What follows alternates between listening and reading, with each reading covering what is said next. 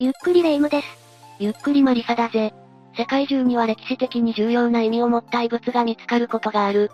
異物って残されたものってことよね歴史的に価値のあるものは、それだけじゃなくて宗教や神に関するものが多いんだ。そうなのね。そこから、人類の歴史とか遥か昔の人たちの生活や文化、宗教観を知ることができるんだぜ。天然のタイムマシンみたいだわ。確かに。そうかもしれないな。というわけで今回は発見者も震えた謎の遺物を7個解説していこうと思う。ゆっくりしていってね1、サラゴサの聖バレリウス。一つ目はサラゴサの聖バレリウスだ。人かしらそうだな。かつてサラゴサという町にいた、バレリウスという聖職者の遺骨だ。サラゴサってどこにあるのスペイン北東部にある都市だな。スペインね。聖バレリウスは生前、町の司教を務めていたとされていて、290年から長い間、人々に洗礼を行っていたんだ。司教キリスト教カトリックの聖職者における位の一つだ。キリスト教の聖職者ってみんな一緒じゃないのね。何をしている人なの一定の地域で最高共同権を持っていて、神道監督、指導したり、司教よりも下の位の聖職者を任命したりだな。なるほど。あとは、キリスト教徒になるために教会が執行する儀式、洗礼も行うぜ。それじゃあキリスト教に貢献して、穏やかな人生を送ったのね。キリスト教に捧げていたのは正しいと思うけど、穏やかなというのは違うんだ。え聖バレリウスは波乱万丈な人生を送ったようで、投獄されることもあれば、その最後は暗殺によるものだったんだ。聖職者って逮捕もされるし、アサシンに命も狙われるの。当時、キリスト教はスペインにおいて迫害の対象になっていたんだ。世界三大宗教のキリスト教にもそんな時代があったのね。その時に、捕まって刑務所に入れられてしまったことがあったんだぜ。それから時は流れ、彼の遺骨はポール・コードナリスという人物によって発見されることになる。遺骨って、ただの遺骨でしょいや、彼の体は死後に生物として祀られることになったんだぜ。生物ってキリスト教の教派、特にカトリックにおいてキリストや聖母マリアの遺品、キリストの受難に関わるもの、聖人の遺骸や遺品のことだな。ふむふむ。こういった物品は大切に保管されていて、祭祀や儀礼で用いられ、古代から中世の頃に盛んに崇拝の対象とされたんだ。聖バレリウスの死後の体は聖人の遺骸に当てはまるわね。彼の遺骨はいくつもの宝石に囲まれた豪華な棺の中から発見され、金銀をたくさん使った宝石で飾られていたんだぜ。キラッキラじゃない。穏やかに眠れるのかしら。それにしても、最初に棺を開けた時はびっくりしたでしょうね。マグダラのマリアのミイラの腕。二つ目はマグダラのマリアのミイラの腕だ。マリアのミイラの腕これも聖物の一つなんだ。そうなのね。偉大な宗教家や尊敬されていた人が亡くなると、人々は死後の体や栄養品をこぞって手に入れようとしたんだ。なかなか理解しがたい感覚ね。体の一部というのは置いといても形見とかそんなイメージを持つとわかりやすいかもな。なるほど。昔の人たちにも愛情とか尊敬みたいな気持ちがあったのね。ただ、人々が求めたのは生物の効果だから今の感覚では理解しがたいのは事実かもな。生物の効果生物がある町は最悪が降りかからなくなる、触ると藤の病も治るという逸話があったんだ。そういう効果を求めて、みんな生物を求めに行ったのね。そして、その中の一つがマグダラのマリアの腕なんだぜ。マグダラのマリアってことは聖母マリアとは別の女性ってことよね。そうだな。マグダラのマリアはイエスに付き従って、布教活動から普段の生活まで行動を共にした女性だ。へえ、聖書では殉教後に復活したイエスと最初に会った人だとも言われているぜ。すごい人物なのね。マグダラのマリアの遺体は保管されて、腕が生物としてフランスフェカンにある大聖堂に安置されていたんだ。それじゃあ、フェカンの町は生物のおかげで安泰だったのかしらね。だが、そんなマグダラのマリアの腕に事件が起こるんだ。事件12世紀頃、イングランドにある林間大聖堂の有司教がフェカン大聖堂を訪問したんだ。イギリスからはるばる、何しに来たの目的はマリアの腕だったんだ。旧司教はマリアの力が欲しいと思っていて、何人もの修道士の目がある中で自らマリアの腕を削ぎ落とそうとしたんだぜ。不思議な力があるとかなんとか聞くと欲しくなるのはわかるけど、強行手段に出たわね。だが、力が足りずにうまく削ぎ落とせなかった彼はマリアの手に噛みついて、2本の指を噛みちぎってしまうんだ。ひえ。それを見ていた人たちも、そのあまりの恐怖に彼がマリアの指をポケットにしまうまで、何もできなかったんだぜ。当たり前よ。怖すぎるわ。その後、ヒュー主教は生産の度に自分が手に入れたマリアの指ほど神聖なものはないと話していたそうだ。窃盗というか強奪を正当化しちゃうの実際に罪には問われなかったしな。どういうこと当時、主教や修道士があらゆる手段で生物を手に入れ修道院の巡礼者や資金を増やし、他の修道院と競い合うということをしていたんだ。当時は割と普通にあることだったのね。その上、修道士たちは窃盗の一部始終を書き記した本も残していたんだぜ。それが本当のことを書き残したものだとしても、創作だとしてもなんだけど、窃盗なんて犯罪なんだから大々的に残すことでもないんじゃないのそれは当時の価値観というか考え方が大きく関わってくるところなんだぜ。生物を持ち去ることができた人は泥棒ではないと考えられていたという説があるんだ。物を強奪しているのに、泥棒じゃないのそうなんだ。生物には最悪や病気を避けること、それに加えて泥棒も避けられるはずだと考えられていたんだぜ。確かに、不治の病も治るし最悪も避けられるのに泥棒は止められないわけないものね。つまり、持ち去られるべきでないものに泥棒が触れると持ち上げられないほど重くなったり、部屋のドアが開かなくなったりすると考えられていたんだ。つまり、何者かによって持ち去られたということは、それがその人によって持ち去られるべきだった、生物が持ち去られることを望んだと考えられ、その結果、窃盗でも罰せられることがなかったということなんだぜ。生物には多くの人を狂わせてしまう魅力というか力があったってことなのかしらね。 3、サンダウェ族のエイリアン壁画。3つ目はサンダウェ族のエイリアン壁画だ。壁画を残すような時代にエイリアンっていう概念があったってことそうなのかもしれないぜ。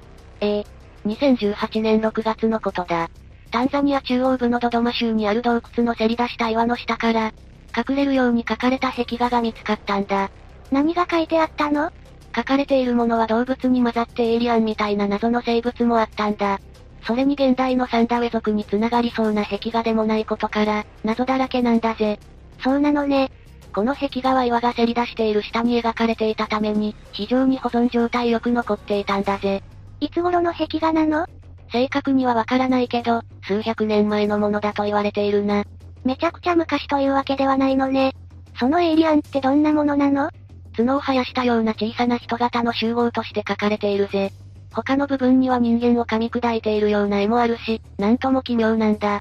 ひ、人食いエイリアンってこと現代のタンザニアに住んでいるサンダウェ族はおかしなことが多いんだ。おかしなことサンダウェ族には角がある生物、水牛なんかを擬人化することはないし、人間がそういった生物に変身する可能性も信じていないんだ。壁画に書かれているような生物を実際に見たとしか考えられないってことさすがにそれは突飛な発想すぎるんだぜ。それじゃあ、どういうことなのタンザニアの洞窟と、そこに描かれたアートには儀式的な意味があるのではないかと言われているんだ。儀式的な意味現代のサンダウェ族も丘の洞窟には霊が宿っていると考えているんだ。そこで儀式を行うのそれに、その洞窟は何世代にもわたって使われてきたことを示す証拠があるんだ。証拠ああ。壁画の絵を分析すると、書き手が意図的に新しい絵を古い絵に重ねずに描いていることが分かったんだ。上から描くなら無視しちゃった方が簡単なのに元の絵を描いた人への尊敬だな。だから、古い絵に重ねてしまうのではなく、古い絵を新しいシーンにうまく組み込むという手法を使っているんだ。すごいわね。打ち合わせとかあるわけないんだし、難しいことのはずなのに。当時の人々の芸術的な腕前と、計画性、論理的な思考の発達が見られるな。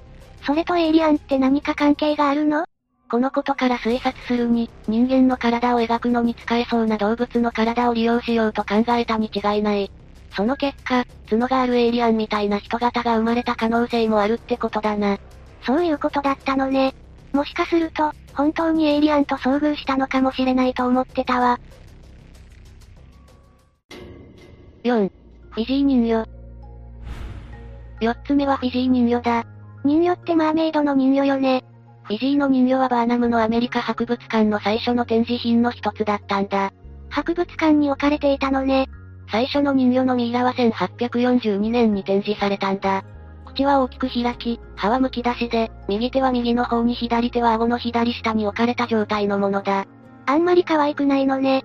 この人魚はフィジー諸島近郊で捕獲されたために、フィジーの人魚と呼ばれるようになったと言われていたんだ。レプリカが作られていて、よく似た名前と売り文句で展示されていることも多いんだぜ。その最初のオリジナルはどうなったの1842年のオリジナル版は博物館の火災時に消失してしまったんだぜ。それは、残念ね。このオリジナルだが、そのルーツが日本の漁民であるという説が囁かれているんだ。フィジー近海で捕獲されたんじゃないの展示される時か、人から人の手に渡っていく間にそういうことになったんだろうな。なるほどね。日本の漁民や東インド諸島では、長い間猿の上半身と魚の体を縫い合わせたものを作っていたんだ。それがフィジーの人魚の正体なのね。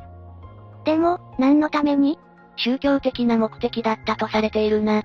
それがどうしてバーナムのアメリカ博物館まで流れていったのまず、1822年にアメリカの船長、サミュエル・バーネット・エデスが、日本の漁民から人魚のミイラを購入したんだ。それから1842年にモージズ・キンボールという人物にミイラを売るんだぜ。キンボールさんはどういう人なのボストン美術館の関係者だな。それから、彼はニューヨークに人魚のミイラを持ち込んで、有名なショーマンで不思議なものなら御用達と知られていたバーナムに紹介したんだぜ。ここでバーナムの手に渡ったのね。これだけ人の手を経由していれば本当のルーツがわからなくても仕方ないわね。一応、バーナムもフィジーの人魚として展示する前に博物学者に調べてもらうことにしたんだ。どうだったの人魚じゃないこともわかるけど、製造過程も不明だから、人工物とも言い切れないという結論に至ったな。猿と魚をくっつけただけのものとは判明しなかったのね。それでも、人魚ということに関しては信憑性が薄いってことよね。ああ。だが、バーナムはこのミイラを展示することにしたんだ。本物ではないとしても博物館に人を引きつけるには十分だと確信したんだな。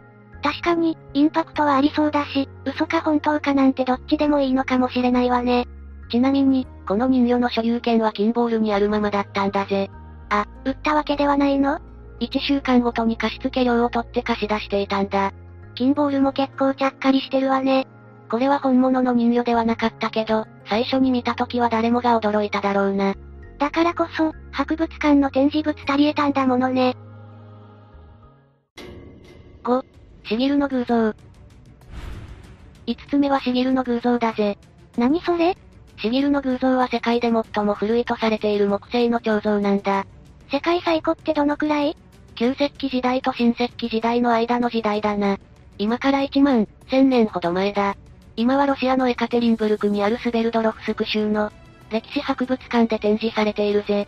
そんなに昔の木製の像が残っているのね。その像が発見されたのは1894年1月のことだな。ウラル山脈中部にある東側斜面、シギルの泥炭地の深さ4メートルのところから発見されたんだ。シギルって地名だったのね。もともと、その地域では金の露天鉱山から戦士時代の遺物が多く発見されているんだ。シギルの偶像もその一つってことよね。見つかった断片を組み立てると高さ約2.8メートルにもなったんだぜ。大きいわね。それから少し後、1914年に未使用だった断片も合わせ、再構成するとオリジナルの像は5.3メートルあったことが考えられたんだ。 5メートルの像大きすぎないその後の政治的な混乱で断片は行方不明になってしまったものもあって、本当に5メートルあるのかはわからなくなってしまったんだけどな。ところでなんだけど、木製の像が1万年も残ってるものなのそれはこの彫像が見つかった場所に関係しているんだぜ。えっと、泥炭地だったかしらああ。まず、彫像はフトンチッドを含むカ松で作られていたんだ。フトンチッドって樹木が持つ化学物質で、微生物の働きを抑制する作用があるんだ。それでそもそも腐りにくい状態だったのね。さらに加えて、酸性かつ酸素がない泥炭の中で缶詰のように封じられていたんだぜ。なるほどね。もしかすると、この彫像の他のパーツとか、保存環境が悪くてなくなってしまったものもあるのかもしれないわね。この彫像は石器を使って文様が彫刻されているんだ。石器時代だものね。頭部は目、鼻、口が彫ってあって、胴体部分は平坦な四角形で、表面には幾何学的なモチーフで装飾されているんだ。結構ちゃんと人の形してるのね。胸部には肋骨を表しているような水平の線が複数彫られているな。残りの部分には山形の破線のようなもので覆われていて、彫刻に沿った様々な場所に複数の顔も彫られていたんだ。胴体にも顔があるの変ね。それに胴体の幾何学模様って何世界の姿を記号的に表したものだと言われているぜ。直線は大地と空、水と空の境界線。ギザギザは危険。十字やひし形は日や太陽といった風にな。へえ、それと、周辺の地図を表しているという可能性もあるんだけどな。 5メートルもある彫像って何の目的で作られたのかしらね。顔が複数ある、細長いものって言えばトーテムポールみたいなものと関係あるのかしら。 6. スペイングラナダ。古代ローマの棺。6つ目はスペイングラナダの古代ローマの棺だ。今度は棺ね。スペインのグラナダ大聖堂隣の建物の建設現場で偶然、ローマ帝国時代の鉛の棺が発見されたんだ。棺って鉛で作られてるものなのいや、全くそんなことはないんだぜ。というかむしろ珍しいな。そうよね。棺が発見されたのは、グラナダ大聖堂近くのビラメナビルの地下だったんだ。ビラメナビル近代的な普通の建物だな。建設工事の準備として、歴史的遺物がないかどうか通例通りに調査したところ、いくつかのキリスト教時代やイスラーム時代の珍しくもない遺物のさらに下に見つかったんだぜ。棺が、ああ。地下2.5メートルのところから、2、3世紀頃のローマ帝国時代の墓が見つかったんだぜ。鉛の棺ってどんなものだったの見つかった棺は重さが300から350キロで、縦1.97メートル、高さは40センチだ。幅は頭側で56センチ、足側で36センチだぜ。特に模様はなかったみたいだ。大きさ的には普通そうよね。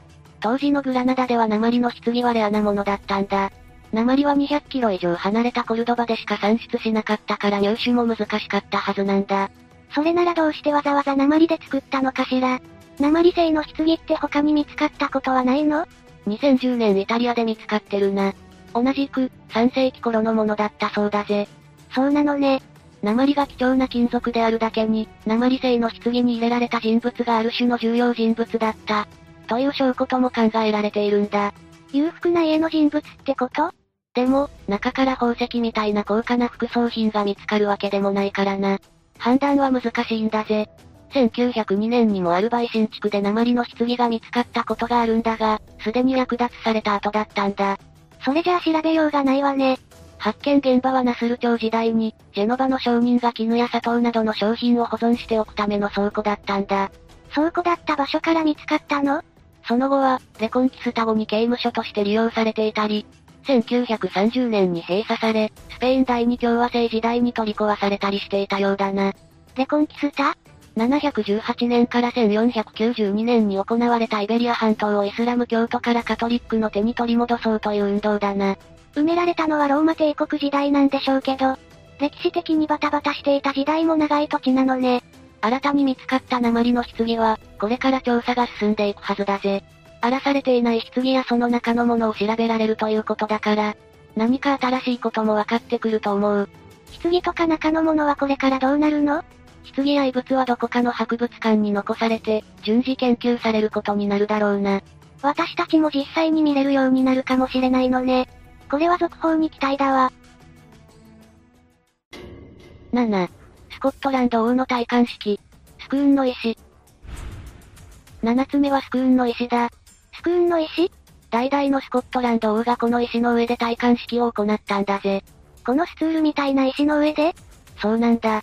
スコットランドを象徴する文化的遺物の一つであり、運命の石と呼ばれることもあるんだぜ。ちなみに大きさは66センチ ×42.5 センチ ×27 センチで、重さは152キロほどだ。結構大きいのね。言い伝えによるとこの石は500年頃にファーガス・モーマルエルクという人物が持ち込んだと言われているんだぜ。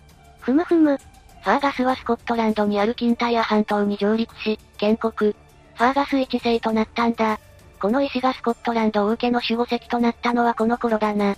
スクーンの石っていう名前は何から来ているの持ち込んだ人の名前でもないみたいだし。 846年に最初のスコットランド王と言われるケネス一世が、スコットランド北部に成立していたオールバ王国の王も兼ねるようになったんだ。なるほど。それを機に石も新首都スクーンにあるスクーン宮殿に移されたんだぜ。それでスクーンの石って呼ばれるようになったのね。そういうことだ。その後、スクーンの石は1296年にイングランドに戦利品として奪い去られてしまったんだぜ。スコットランド王家の守護石なのにその後、この石は木製の椅子にはめ込まれて、この椅子は代々イングランド王の戴冠式に使われるようになったんだ。どういうこと代々のイングランド王はスコットランド王の象徴であるスクーンの石を尻に敷いて即位するってことだな。なんだか感じ悪いわね。そうすることでスコットランド支配を示しているんだろうな。なるほどね。それからイングランドに持ち去られたスクーンの石が、スコットランドに持ち帰られたという事件があったんだ。元に戻っただけなのに事件なのまあ、勝手に持ち去っただけだからな。公式に返還されたわけではなくて、強奪されたのね。事件が起きたのは1950年の12月25日。クリスマスだわ。スコットランドにあるグラスゴー大学の学生4人がロンドンのウェストミンスター寺院から、石を撤去して持ち去ってしまったんだ。大学生たちに何のメリットがあるの ?4 人はスコットランドの完全自治を支持する、スコットランドコベナント協会のメンバーだったんだ。だからいつまでもイングランド王の尻に敷かれてるわけにはいかないと立ち上がったのね。そういうことなんだ。いくら元気な大学生4人といっても150キロもある石をどうやって持ち帰ったの頑張ったんだぜ。何そのざっくりした説明。はじめに、4人は前日にグラスゴーからロンドンまで、18時間かけて2台のフォードで向かったんだ。ロンドンに到着した4人は簡単に打ち合わせを済ませ、ウェストミンスター寺院から石を持ち出すことに決めたんだ。どうやって夜だとしても全く警戒されてないわけないわよね。だから、夜景の巡回の交代に関する情報をゲットし、潜入。目的の詩人の部屋までたどり着いたんだ。意外といけちゃったわ。侵入した3人は柵を引き倒し、椅子の下から石を取り出そうとしたんだ。しかし、その時に石が床に崩れ落ち、角が割れてしまったんだぜ。あちゃー。大きな破片も小さな破片も、全部なんとかして車に積み込んだ4人は、一度、大きな破片を野原に隠し、小さい破片を積んだ車は知人に預けたんだ。どうして野原に大きな破片を車に積んでいると、車が異常に沈んでいることで警官に怪しまれると思ったからだ。確かに、それは怪しいわね。石が行方不明になったのはすぐに当局にバレてしまい、400年ぶりにスコットランドとイングランドの国境を封鎖されることになったんだぜ。さすが、警察は早いわ。ところで石はどうしたの ?2 週間後に2つの破片を回収して、グラス号に持って行ったんだ。ここまではうまくいってるのね。 4人は石膏の棟梁だったローバート・グレイに頼んで、直してもらうことにしたんだ。割れた石って直せるの真鍮の棒を差し込むことで合体できるんだぜ。知らなかったわ。グレイはこの時に、この石が本物であることを示すために紙切れを隠したそうなんだ。なんて書いてあるの彼はそれを明らかにする前に亡くなってしまったから、書かれた文言は今まで不明のままなんだぜ。石を割らないとわからないのね。翌年4月に警察に通報があって、石は発見されたんだ。ということは4人は、逮捕されて罰を受けることになったのいや、結局4人は起訴されなかったんだぜ。政治問題に発展すると、国的にも困るからな。そうだったのね。これは余談だが、大学生4人はスコットランドでは英雄扱いだったみたいだぜ。グラス号のパブではいつもタダでビールが飲めたそうだ。みんな実行しないだけで、気持ち的には返してほしいってことなのね。結局、この石は1952年2月にウェストミンスター寺院に返還されたんだ。石は今でもウェストミンスター寺院にあるの1996年にスクーンの石はスコットランドに返されたんだ。実に700年ぶりのことだな。石は調査、記録されて今はエディンバラ城に安置されているぜ。よかったわ。一応、将来の英国王室の戴冠式には、一時的にウェストミンスター寺院に戻されることになるみたいだけどな。その伝統は変わらないのね。 2024年以降はパースの博物館に移されて、最重要物として展示されることに決まっているな。え、見に行けるのそうなるな。かなり時間はかかってしまったけどスコットランドに戻ってきてめでたしめでたしかしらね。さて、今回は謎の遺物について話してきたな。世界にはまだまだ奇妙なものや歴史的に価値のあるものがたくさんあるのね。そう考えると知らないで一生を終えるものもたくさんあるのかもしれないな。面白いものもたくさんあるのに、それはもったいないわね。調査が進んだら衝撃の事実が明らかになるものもいっぱいあるんだろうしな。実は昔の人はエイリアンに遭遇してたとかまさか、それはないと思うぜ。わからないじゃない。ロマンは認めるけどな。というわけで、今日の動画はここまで。動画が面白かったら、高評価とチャンネル登録よろしくお願いします。最後までご視聴いただきありがとうございました。